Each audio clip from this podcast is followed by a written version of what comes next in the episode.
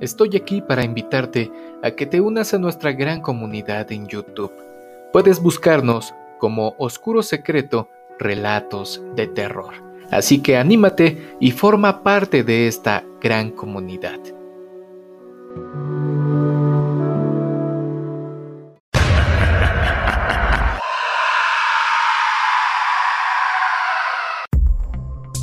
Hola amigos, ¿cómo están? Espero que se encuentren muy bien y vengan preparados para la historia del día.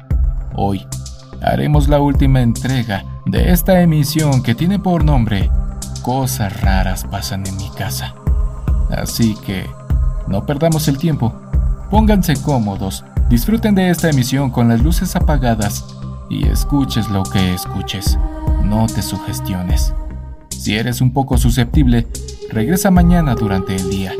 Pero antes, no olvides suscribirte y dejar tu pulgar arriba. Necesitamos de tu ayuda para poder crecer. ¿Están listos para esto?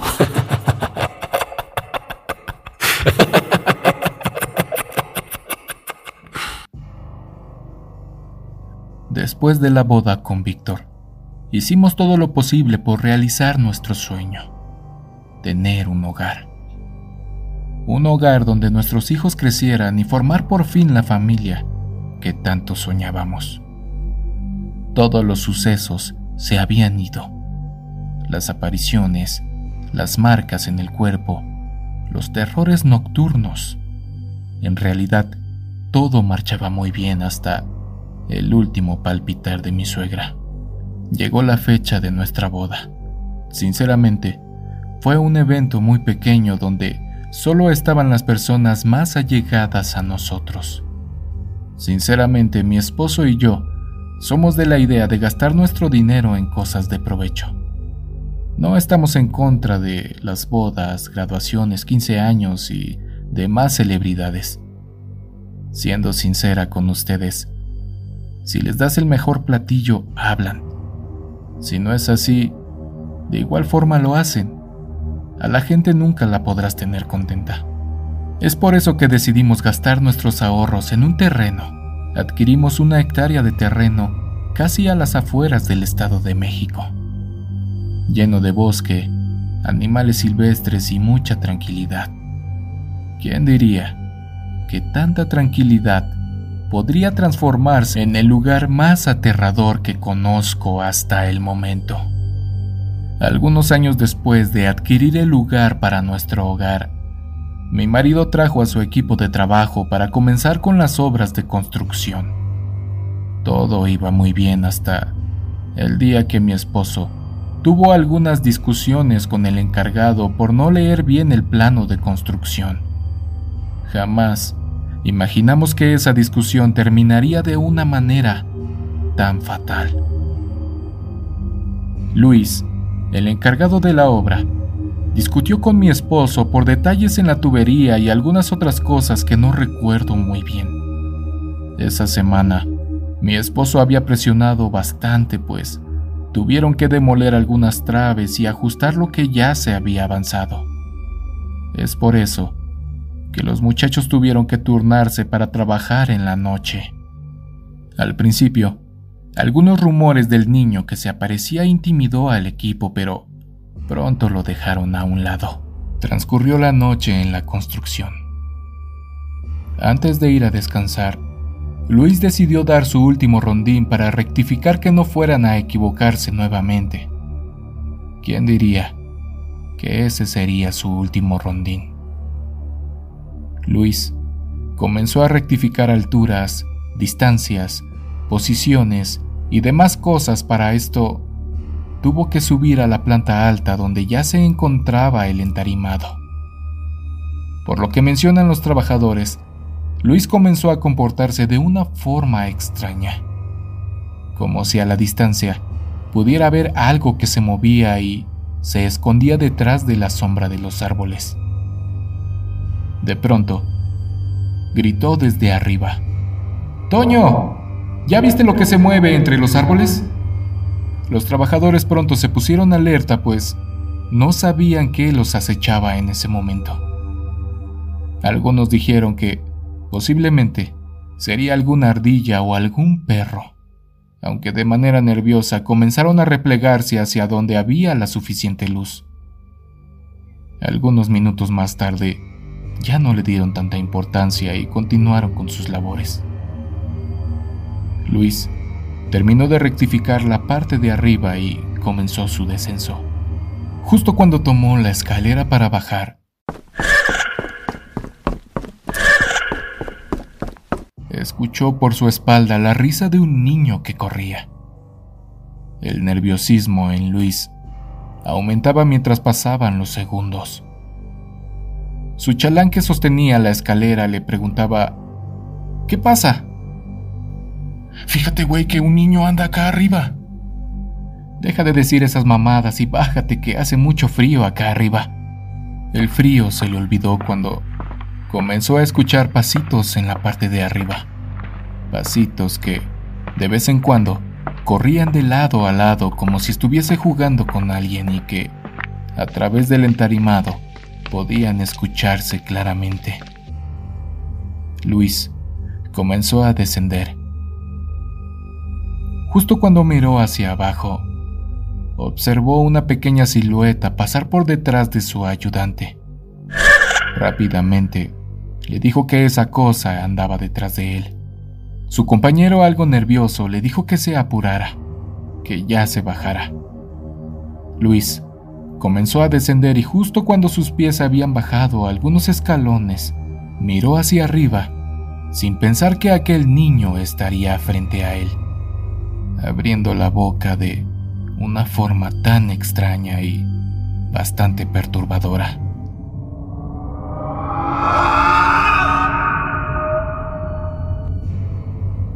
Su ayudante nos platica que ese pequeño ser no tenía ojos nariz o boca. Al momento de abrir su boca comenzó a emitir un grito descomunal que alertó a todos en la obra. Como podrán intuir, tal impacto provocó que Luis perdiera el equilibrio y cayera de una altura de aproximadamente 6 metros, impactando bruscamente contra el suelo. Posiblemente si hubiera sobrevivido a la caída, pero Lamentablemente cuando caía, su cabeza chocó contra un muro que terminó quitándole la vida. A pesar de ese acontecimiento, decidimos continuar con la construcción, ya que lamentablemente habíamos puesto todos nuestros ahorros en ese proyecto y no teníamos la facilidad como para arrumbar el proyecto y continuar con otro. No sé si mi casa está maldita o tiene algo, pues desde el principio comenzó mal. El proyecto se terminó y decidimos mudarnos a nuestro nuevo hogar. Claro, antes de ingresar decidimos realizar una misa como símbolo de respeto y de perdón hacia Luis, ya que no habían terminado tan bien con mi esposo. Son situaciones muy normales, situaciones que pasan en todos los trabajos. Siempre existen discusiones por diversas razones, mas sin embargo, Víctor se sentía culpable. Hasta la fecha, él dice que si no hubiese presionado tanto a Luis, estaría vivo. Y así pasa en muchos otros aspectos de la vida cotidiana. ¿Cuántas personas salen enojadas con su familiar y ya nunca vuelven? Llegamos a casa y durante algunos años todo transcurrió con normalidad. La verdad que sí estábamos muy cómodos, pues la felicidad y el amor nunca han faltado en nuestra relación. De hecho, después de la misa y cuando los invitados se fueron, mi suegra decidió hacer un ritual supuestamente para que todo fluyera en armonía. Quemó incienso, copal y algunas otras cosas para que nunca faltara la abundancia y la salud de nuestro nuevo hogar. Como se los comenté al principio, en el 2017 comenzaron los sucesos paranormales. Comenzó de una forma tan sutil que ni siquiera me había dado cuenta. Algunos vasos de la cocina aparecían en otro lugar. Cosas pequeñas como el cambio de posición de una imagen religiosa Tengo una escultura de Cristo en mi librero y de pronto aparecía volteado como dándome la espalda. Algunas veces por las noches escuchábamos en la parte de arriba como si alguien arrastrara una cadena y también los mismos pasos del niño que anteriormente describí. Una noche común como todas las demás. Cenamos, lavamos los platos y los dejamos escurriendo. Nos acostamos y mientras estábamos en el celular antes de dormir, escuchamos como si se nos hubiera caído un vaso. Pero ¿quién podría ser si solo estábamos mi esposo y yo? Bajamos y en efecto, Nuestros dos vasos de cristal que habíamos dejado en el escurridor estaban en el suelo. He ahí donde el miedo comenzó a vivir con nosotros. Algunos días después, de la misma manera, justo antes de dormir comenzamos a escuchar cómo azotaban los cajones de la cocina, las puertas, tiraron el jabón de los trastes, los trapos de cocina y muchas cosas salían volando. Fue en ese momento donde decidimos llamar a mi suegra y pedirle de favor que fuera a casa para ver qué era lo que estaba pasando. En la sesión de aquella noche, mi suegra comentó que era un ser de oscuridad que quería ahuyentarnos de ahí. Por un momento, Víctor pensaba que podría ser el alma en pena de Luis, pero no fue así. Estos entes aparentan ser personas que partieron. En este caso, de vez en cuando se escuchaba una voz muy parecida a la de Luis diciendo,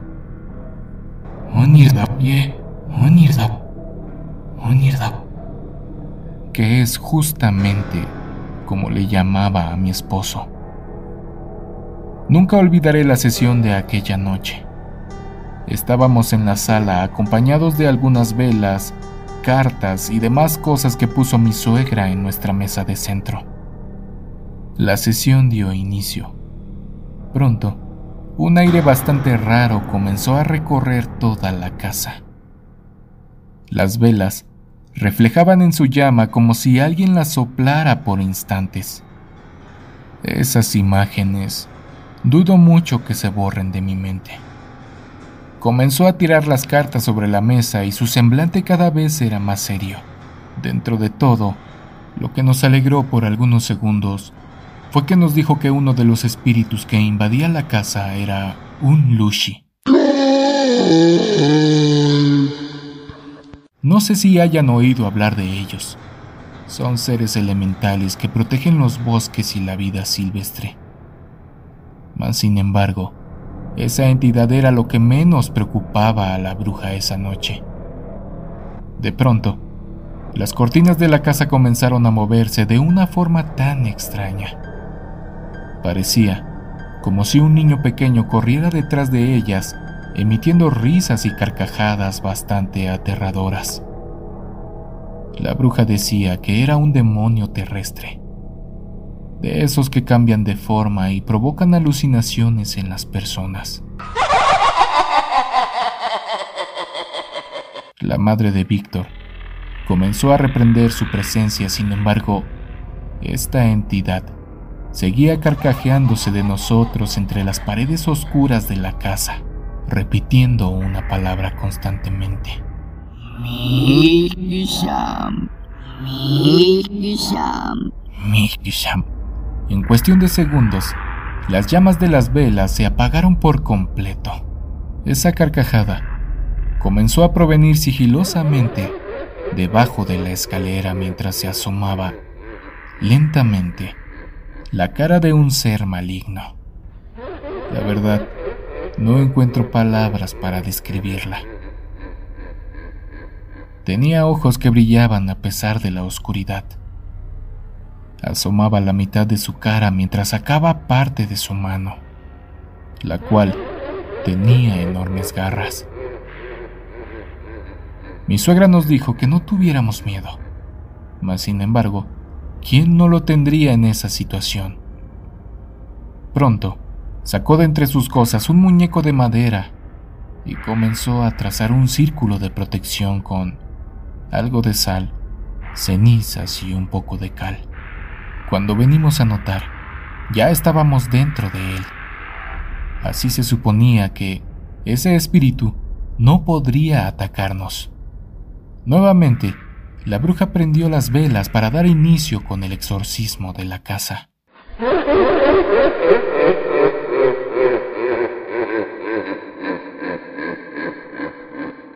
Ese ser horrible a menudo cambiaba de posición. Detrás de las cortinas, en el despensero, debajo de la escalera y cualquier lugar donde no tocara la luz. Para esto, mi suegra comenzó a decir que nos tomáramos de las manos, cosa que de inmediato se dio. Ella comenzó a hablar de forma extraña. Las sillas de la cocina comenzaron a caer de la barra, pero no podíamos soltarnos. Las oraciones cada vez eran más fuertes e intensas. No sé si fue la sugestión de ese momento, pero logré notar que la voz de mi suegra se transformaba por cortos periodos.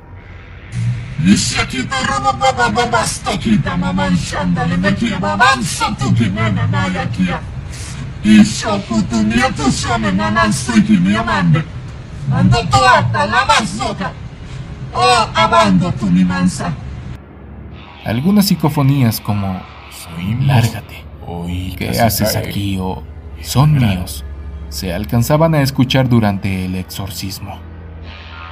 De pronto, la bruja nos soltó de las manos para comenzar a trazar en el suelo de la casa una estrella donde colocó al muñeco de madera. La primera vez, este muñeco salió disparado como si alguien lo hubiese pateado con gran fuerza. Teníamos que repetir algunas oraciones, pero ahora con más fuerza y con más fe, como si estuviéramos corriendo a alguna persona de nuestra casa. Teníamos que sentir ese coraje de sacar a alguien que no era bienvenido en nuestro hogar. Algunos minutos después, esa figurilla cayó al suelo, conteniendo en su interior a ese ser oscuro que venía por nosotros. Al momento de caer, algunos vidrios de la casa se estrellaron. El de la cocina, el ventanal de la sala y nuestra mesa de centro. Como si se les hubiese dado un pequeño golpe en las esquinas para que se cuartearan. Si se preguntan por el otro espíritu denominado Lishi, son protectores de los bosques. Son seres elementales a los cuales no les gusta ser invadidos por los humanos. Para esta entidad, mi suegra preparó al otro día un pequeño ritual con algo de miel, arroz, canela y algunas monedas e inciensos que enterró en nuestro patio. Fue más bien una ofrenda para este ser. Con ella, demostrábamos que no éramos de peligro, que no dañaríamos al bosque y queríamos estar en paz con el entorno. Sin embargo, como se los platiqué al comienzo de esta larga historia, mi suegra falleció apenas en el 2020 con todo esto que está pasando. Ese bicho se la llevó y, como intuirán, las cosas han comenzado nuevamente. Mi esposo y yo no sabemos qué hacer pues ya estamos grandes. Tampoco estamos tan viejos, pero el amor por esta casa es tan grande. Estamos un poco angustiados pues hay ocasiones que no solo tiran o mueven las cosas, sino que el niño que cobró la vida de Luis también comenzó a deambular por la casa y ahora ya no es solo por las noches. Ya no hay horarios para los sucesos paranormales. Justo ahora que estoy escribiéndoles esto, acaban de tirar una foto donde estamos con mi suegra y mi esposo, justo en el cumpleaños de la bruja. Cabe mencionar que, cuando digo bruja, lo hago con todo respeto y cariño. Las cosas por su nombre, así que no pasa nada. Buscaremos ayuda en alguna congregación, como dice Juanita. Posiblemente nos haga falta acercarnos un poco a Dios. El año que viene espero tomarme el tiempo para compartirles cómo van las cosas en esta casa. Amigos, muchas gracias por llegar hasta el final de esta historia que sin duda está llena de sucesos paranormales. No olvides suscribirte si eres nuevo por aquí. Dale manita arriba y compártelo con tus amigos. Nos vemos en una próxima emisión de